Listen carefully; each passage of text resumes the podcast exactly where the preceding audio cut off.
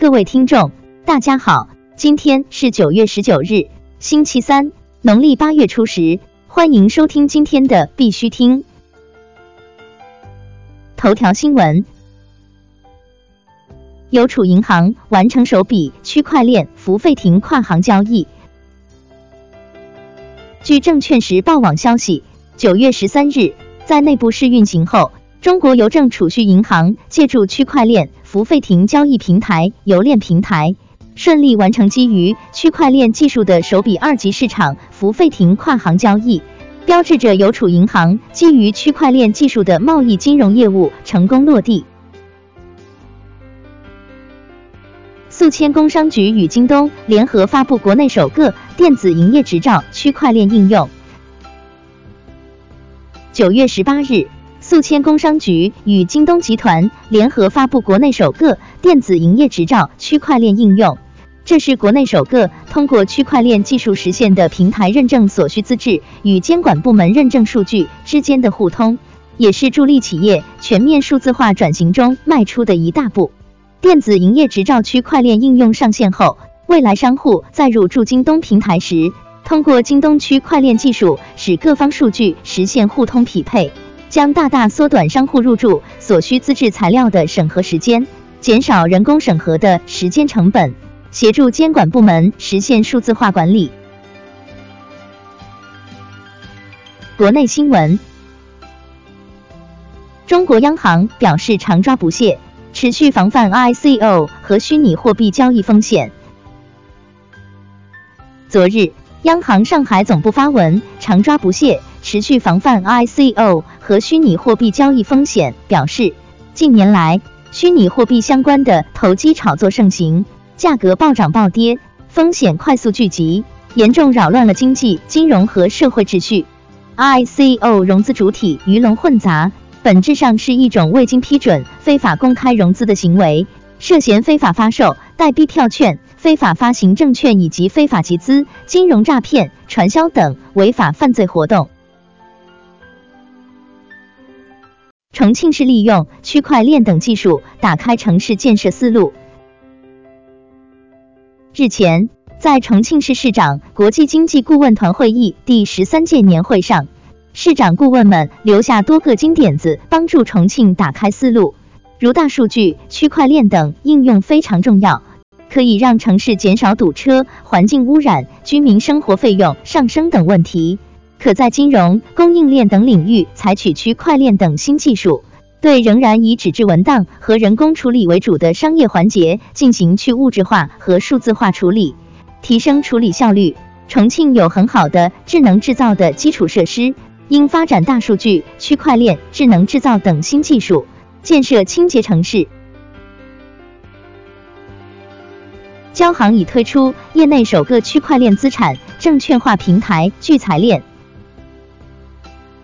据新华网今日报道，今年六月，交通银行正式上线业内首个投行全流程区块链资产证券化平台聚财链，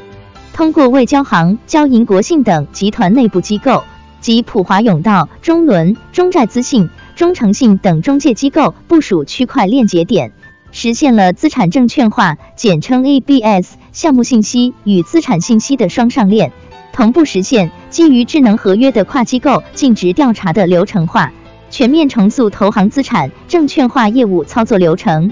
七月，交行二零一八年第一期个人住房抵押贷款资产支持证券 RMBS 基础资产信息由交行完成上链。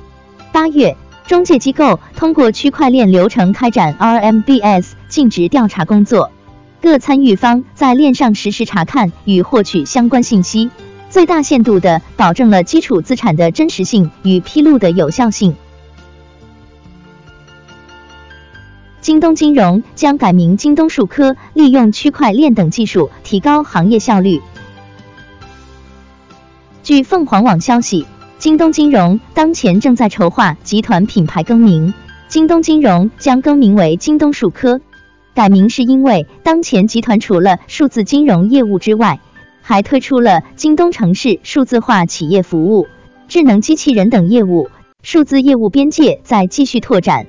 公司现有业务其本质都是基于数字，利用人工智能、区块链、物联网等技术去优化用户体验，降低行业成本，提高行业效率。火币钱包产品经理表示，火币钱包希望成为用户第一选项。火币钱包产品经理 Abram Lau 在媒体沟通会上表示，目前市面上数字钱包非常多，但很多人在数字资产转移到某个钱包做管理的时候，未必讲得出产品名字，比如聊天的时候会想到微信。火币钱包希望做用户第一选项。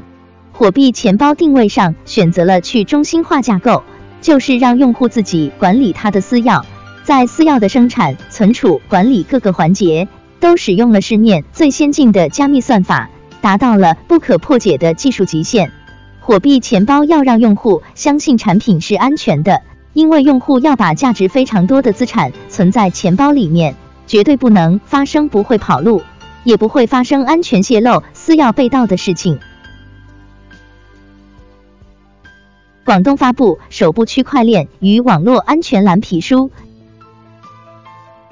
据南方网报道，九月十八日下午，在第五届广东省网络安全宣传周活动现场，可信互联网区块链与网络安全蓝皮书正式发布。粤港澳大湾区区块链应用推广中心同时宣告成立。广东省委网信办副主任曾盛全在蓝皮书发布现场致辞指出。可信互联网区块链与网络安全蓝皮书有四个方面的特点：视角广、观点正、表述新、案例多。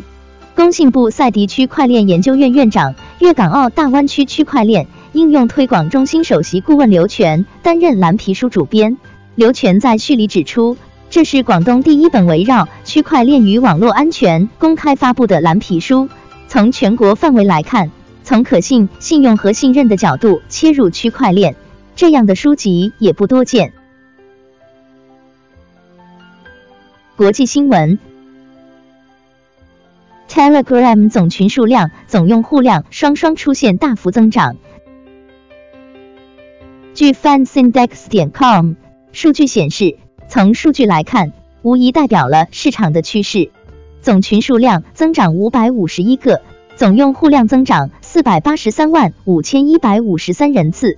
和之前数据相比，数量出现了翻倍的增长，代表了目前虽然处于熊市，但是市场的人气依然没有减少。积极参与者的数量达到了一万八千零三人，也从侧面印证了这一点，大家的积极性都在不断提高。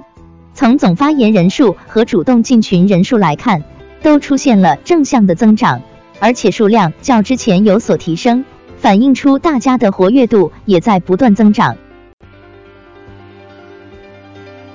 SEC 委员不应根据比特币弱点拒绝加密产品。据 CCN 报道，美国证券交易委员会 SEC 委员 Hester Pierce 表示，政府不应该根据比特币的弱点来限制加密市场中新产品的推出。根据 Pierce 的说法，SEC 不应该要求加密市场受到全面的政府监管，这是允许与加密市场挂钩的产品在 SEC 监管的市场上交易的先决条件。据悉，自 Pierce 对 SEC 否决 Gemini 创始人提出的比特币 ETF 表示反对后，他开始被称作“加密妈妈”。英国财政委员会主席表示，数字货币应由监管机构统一监管。据 ET 消息，英国财政委员会主席 Nicky Morgan 近日表示，数字货币应由监管机构统一监管。他同时建议，欧盟最新的反洗钱指南应尽快英国法律，以规避与数字货币相关联的潜在风险。据了解。英国财政部今年前期成立了数字资产工作组，并将通过与英国金融行为监管局 （FCA） 和英格兰银行的合作，计划制定一种鼓励创新和管理风险的方法。瑞士咖啡馆支持比特币及闪电网络自助点单。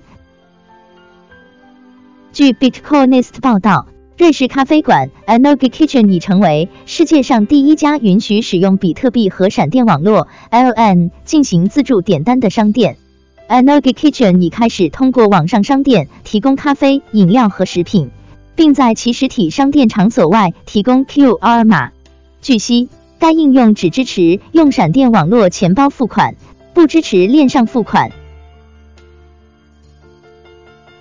马耳他数字创新管理局启动区块链注册咨询。据 Chinese of Malta 报道，马耳他数字创新管理局已为区块链服务提供商的注册及认证区块链应用启动了一项咨询程序。该咨询程序将分为四步。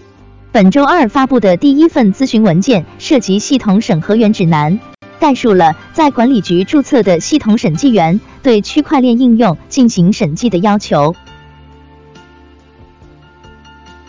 今天的必须听新闻播报就到这里，更多信息敬请关注我们的微信公众号“必须听”。感谢各位听众的支持，祝大家度过美好的一天，明天见。